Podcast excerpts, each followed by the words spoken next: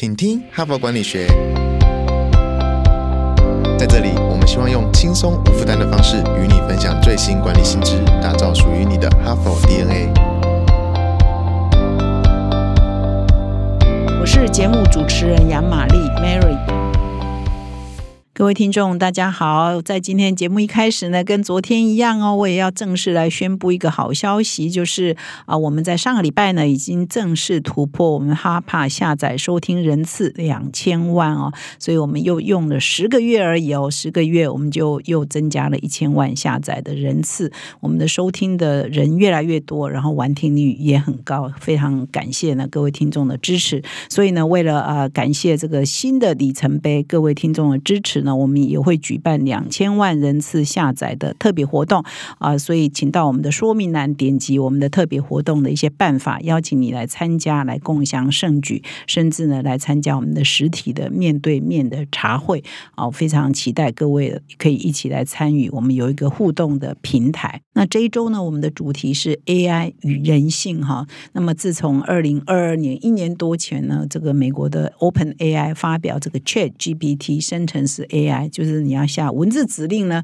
它就可以啊给你生成文字啊，已经越来越像人跟人在互动啊，这样的技术呢可以说是席卷全球。那么过去一年多来呢，这个 AI 的讨论的热度呢，从来没有停歇过。这个 Open AI 又再推出一个非常惊人的一个呃新的 AI 生成模式，就是影音哦，就是你现在下指令呢，可以下文字的指令，那它就可以生成一分钟最长的影片了，品质非常高，看起来非常专业。那它可以用实际的影像，也可以用想象的虚拟的影像呢一起融合哈，所以再次呢震惊了全世界。所以 AI 的发展呢，好像现在才正要开始而已哈，所以它如何颠覆呃每一个人未来的工作？跟生活，它怎么样颠覆很多企业的营运呢？一直呢，在过去一年多来，这个主题呢都没有退烧过哈。所以呢，我们这一周呢就回过头来啊，因为 Sora 的发表哈，就是这个 OpenAI 新的这个影音生成模式的 Sora 的发表呢，就提醒了我们，哎，事实上哈佛商业评论上有好多探讨 AI 的文章哈，所以我们应该持续啊来跟我们的听众做分享。那么事实上呢，这个去年呢，《哈佛商业评论》的英文版呢，大概一半以上的封面故事呢，都是跟 AI 相关。那么即使是其他期数呢，没有用 AI 做封面呢，也都每一期呢都有 AI 相关的探讨。就是这个生成式 AI 崛起之后，到底对人类未来的工作、对企业的组织、对企业的营运啊、对企业的管理，到底产生什么影响呢？方方面面呢，《哈佛商业评论》上都有非常多的文章在分享。所以今天呢，这一整周呢，我们就用 AI 与人性这个主题呢，来跟各位听众再 update 一下，再更新一下对 AI 的发展的一些看法。那我今天呢要分享的这一篇文章是：想要跟 AI 达成竞合关系，需要什么条件？耶！庆祝的时刻来喽！哈帕突破两千万下载了。为了回馈各位听友的支持，我们将会推出一系列的特别活动，邀请大家一起来同欢哦。嗯，两千万的特辑要播什么呢？这次就由你来决定吧。我们会抽出四位幸运儿，从星期一到星期四，一天一个主题，从选文到录制都为你量身定做哦。你想了解哈帕的幕后神秘面纱吗？你有职场或管理上的难题，想跟我们一起分享吗？现在开放两千万 Q&A，赶快赶快来留下你的问题，就有机会被 Mary 选中，亲自为你解答哦。诶，你以为只有这样吗？我们还会邀请十五位听友来到现场查叙，你的声音还可能会出现在节目里面哦。千万不要错过，赶快赶快赶快来报名，因为有你，我们才会更精彩。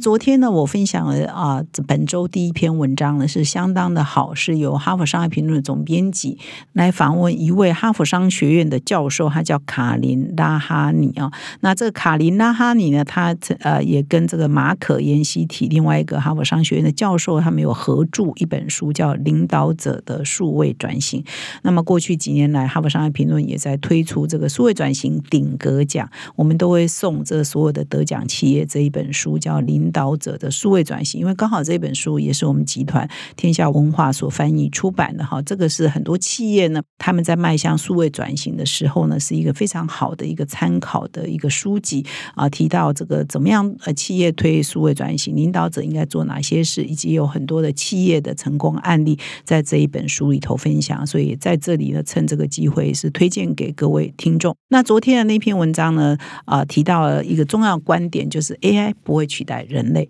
但是会使用 AI 的人，或者已经开始使用 AI 的人，会取代你都不用 AI 的人，或者是不会使用 AI 的人。哈，所以呢，啊，昨天呢也是给我们打气一下，因为自从生成式 AI 崛起之后呢，人类呢就开始很担心，那未来我们是都会失业啊？我现在是一个新闻工作者，会不会未来就 ChatGPT 啊，或者是生成式 AI 就可以写稿，帮我写稿，写的还比我更好？那我未来？呃，工作在哪里呢？现在很多的城市呃设计师啊，programmer 哈，做编码的，做城市设计的呢，也觉得说哇，现在 AI 可以写城市啊。那黄仁勋啊，这 NVIDIA 创办人最近不久前才刚说，哎，以后大家都不需要写城市了，因为每一个人都是城市设计师，因为 AI 都帮我们写了嘛。所以我们以后人类到底要做什么呢？哈，所以这个呢就引起了很多的讨论，就是对过去我们呃传统认为，哎，什么行业很好。什么行业很好？可能因为 AI 的崛起呢，就改变了我们对这个未来职场的一些看法，就影响了很多人做呃职业的选择哈。所以今天呢，我进一步来分享第二篇文章，就是想与 AI 达成竞合关系，我们需要什么条件？也就是人跟 AI 要竞合，要竞竞争又合作。我们现在各有什么优势，各有什么劣势？未来呢，应该要往哪方面去强化？那可以呃达到 AI 跟人类。更好的竞合。那今天的这篇文章是有三个呃作者共同合写的。第一位是美国北卡罗纳大学的教授，叫做卡拉西哈。那么第二位呢是美国加州大学圣塔芭芭拉校区的呃管理学的教授，叫雷奥纳蒂。那么第三位呢是一个自由工作者、自由接案媒台平和的研究管理主管哈，叫莫纳汉哈。所以他们是三个人所共同合写的，所以有学术的观点啊，也有一些业界啊。真正啊，这个实物的一些观点啊，融合在一起。那么文章的一开头呢，也跟昨天文章的分享是啊类似的，就是说，其实现在大家都很担心哦，说 AI 呢会完全取代人类，好像 AI 呢人工智慧 ChatGPT 呢这个生成式 AI 呢啊已经呢这个占了上风哈，啊远远远赢过人的能力啊，他又不会闹情绪，他这个资料那么丰富哈，研究这个搜寻的能量那么的强大哈，所以人怎么比得上了哈？所以他说这个不一定哦，你现在如果认为说生成式 AI 是完全占上风，其实不然哈，所以呃，他也是有一个论证的过程来谈到说，人跟 AI 现在是进入了一个新的竞争又合作的新的时代。他说：“这个 AI 呢，应该不会完全取代人的工作劳工，但是呢，它也会让我们的原来的工作啊出现根本上的改变。所以，人类如果还要维持自己的重要性呢，让自己无可取代呢，就必须努力跟呃现在的生成式 AI 哈这个机器学习呢合作啊，跟他合作，跟他竞争哈，呃互互补啊，协作哈，这才是新的未来。”那他这篇文章蛮有趣的，就来分析说，诶，人的强项是什么？人有哪些能力是 AI 取代不了的？那人要跟 AI 协作呢，需要强化哪些技能？哈，所以我这边呢，就来跟各位分享啊。他说，人要跟 AI 协作呢，人必须要具备以下的这些新的素养跟新的能力，哈。第一个，我们现在未来的职场需要的一个新的技能呢，就是要跟 AI 协作，就是我们必须要培养以数据为中心的技能。那么他又更具体的说，这些技能包括什么样的能力呢？第一个就是我们要会找数据嘛，就是我们会知道要去哪里找东西哈，知道如何运用演算法跑数据。然后呢，第二呢，我们要能够评估哎这些数据的可信度高低哈，不是数字跑出来就不会解读啊。现在这个数据分析师就是要解读数据嘛哈，所以你要会找数字，你还要会分析这些数第三个是说要能够具备呢，透过 A/B testing 呢来验证跟假设啊，来找到我们希望的结果跟答案哈。所以你要会做 A/B testing 哈，这也是新的数据为中心的技能所必须的。那么第四个呢，就是说，呃，你必须要会提出，而且制作啊，这个图像式的视觉化的数据的报告，以方便呢，你可以跟多方的利害关系人呃沟通啊，传达你这些数据所具备的意义啊，它如何使用的价值啊。所以数据呢，如果说你跟别人互动，跑出一堆数据，如果你不会分析跟解读，那就是垃圾哈。如果你没有办法让别人很轻易的读得懂、看得懂，那你也没有办法做呃。有效的沟通哈，所以我们必须未来的工作者呢，必须第一个培养以数据为中心的技能，就是以上我讲的这几点。那么第二个呢是比较素养面，就是未来的工作者呢都必须要具备 AI 的素养，好，就是你必须要啊延续上一个观点哈，就以数据为中心的技能，你就是必须要了解演算法是怎么运作的，那怎么样啊资源和演算法出来的结果怎么样支援人类的决策？那么在决策的过程当中哈，我们看这些数据哈跟演算法的呃成果呢，可能有哪些偏见，可能存在哪些？些局限可能存在哪些误解哈？你必须要有判读的能力哈。所以我们以前讲很多素养嘛，你要媒体素养，也不是媒体上写的东西都是对的哈。所以你要会判别媒体上写的东西的真真假假。一样 AI 不是每一个演算法出来的结果都是对的，所以你要判别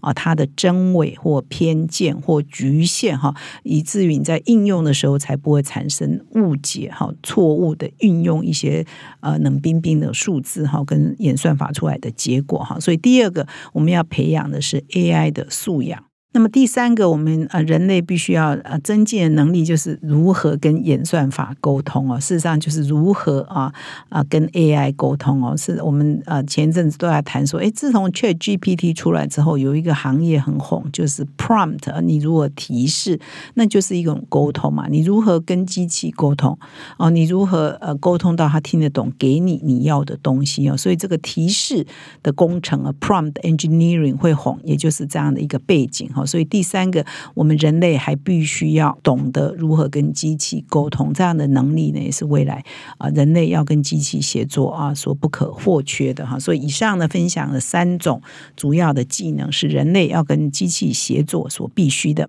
那接下来呢？啊，这篇文章还特别提醒说，其实人呢也有一些不可取代性，或者是到目前为止呢，AI 还无法取代的哈。包括哪些呢？第一个是人有情绪智慧哈，就是说，哎，我们如果有很多的客户，举例了哈，虽然演算法也可以很快的回应客户的问题，但是呢。这个演算法或这个机器呢，它不是人呐，所以它没有温度啊，它没有办法感知啊这个消费者的情绪呀，它无法有同理心呐，哈，所以这个情绪智慧就是很多时候呢，可能要人介入啊。当你在做客服、在做服务的时候，当有需要人介入的时候，也是会有的，或者是也是常见的哈。所以这个是机器无法取代人，我们有情绪，我们有温度。第二是说人啊，可以有更高的这个策略思维哈，跟整体思维，这可能也是 AI 目前呢所没有的哈。比如说啊，这个现在 AI 已经可以协助很多啊医生哦，做很多这个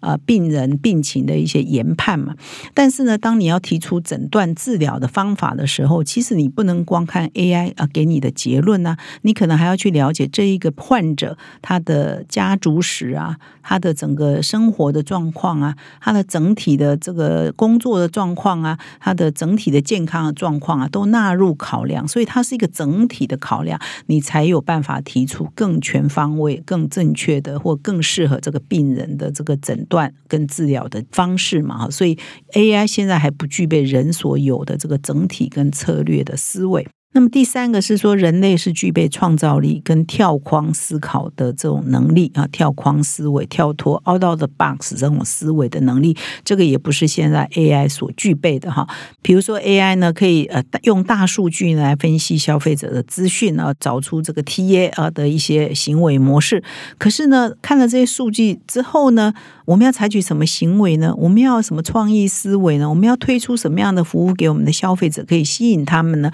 诶，这个时候还是要靠人哈，因为人是有这个创造力跟想象力，可以跳框思维的。至少现在 AI 是还没有，不敢保证以后没有了，但是目前呢是还没有。那么最后一个呢，是人所具备的哈。作为一个现代的公民，我们事实上有一些道德标准。好，这些道德标准是 AI 哦，你如果没有教他，他是不会有的。他知道这个事情可以做，那个事情不能做哈。所以这个批判性跟整个社会的道德思维呢，这是人类啊整整个教育跟家庭啊、学校啊、社会教育都会灌输给我们一些作为一个现代公民所应该具备的一些道德思维。那他可以决定什么事该做，什么事不能做。这个呢？也不是 AI 目前所具备的这样的能力哈，所以这边也提出来说，诶，人还是具有竞争力的啦。虽然这些听起来都是比较抽象的哈，包括情绪智慧啊、呃、创意啊，或者是整体的策略跟批判与道德思维哈，但是呢，这也是人呃现在的特点嘛，所以我们必须要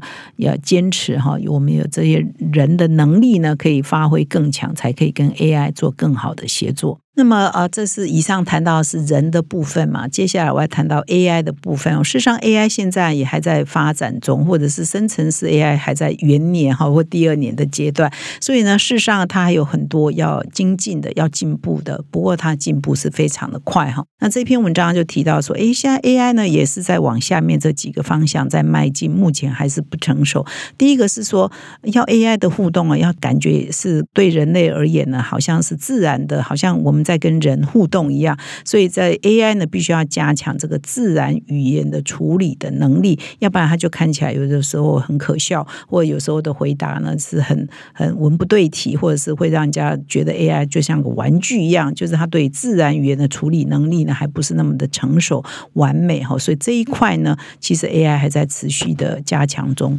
再来就是说人啊，当然这是人的强项，AI 没有的嘛。刚刚我提到人的强项是有感知能力的哈，有温度的哈。那现在 AI 是没有嘛？所以现在呢，他们在研究生成式 AI 也在发展，是不是有情境感知能力的聊天机器人？比如说我一个电子商务的网站，哎，有顾客回应进来，哎，这个有情境感知能力的聊天机器人就可以很快的呃分析这一个顾客过去的搜寻记录、购买记录或者有。过什么样的客诉，它就可以很快的呢提供顾客需要的一些解决方案，甚至可以同理啊顾客的情绪到底是什么哈。所以现在是还没有，未来呢也是要加强的哈。所以我们今天所分享的这些能力要加强，都是现况了哈，不代表未来一定是这样，因为都在演进过程，尤其是 AI 的进步是非常的快。那么 AI 当然具备很多竞争力啊，包括它的分析的能力啊，它的这个大量生成哈，因为它的背景知识实在是太多了，它的速度啊运算实在是太快了，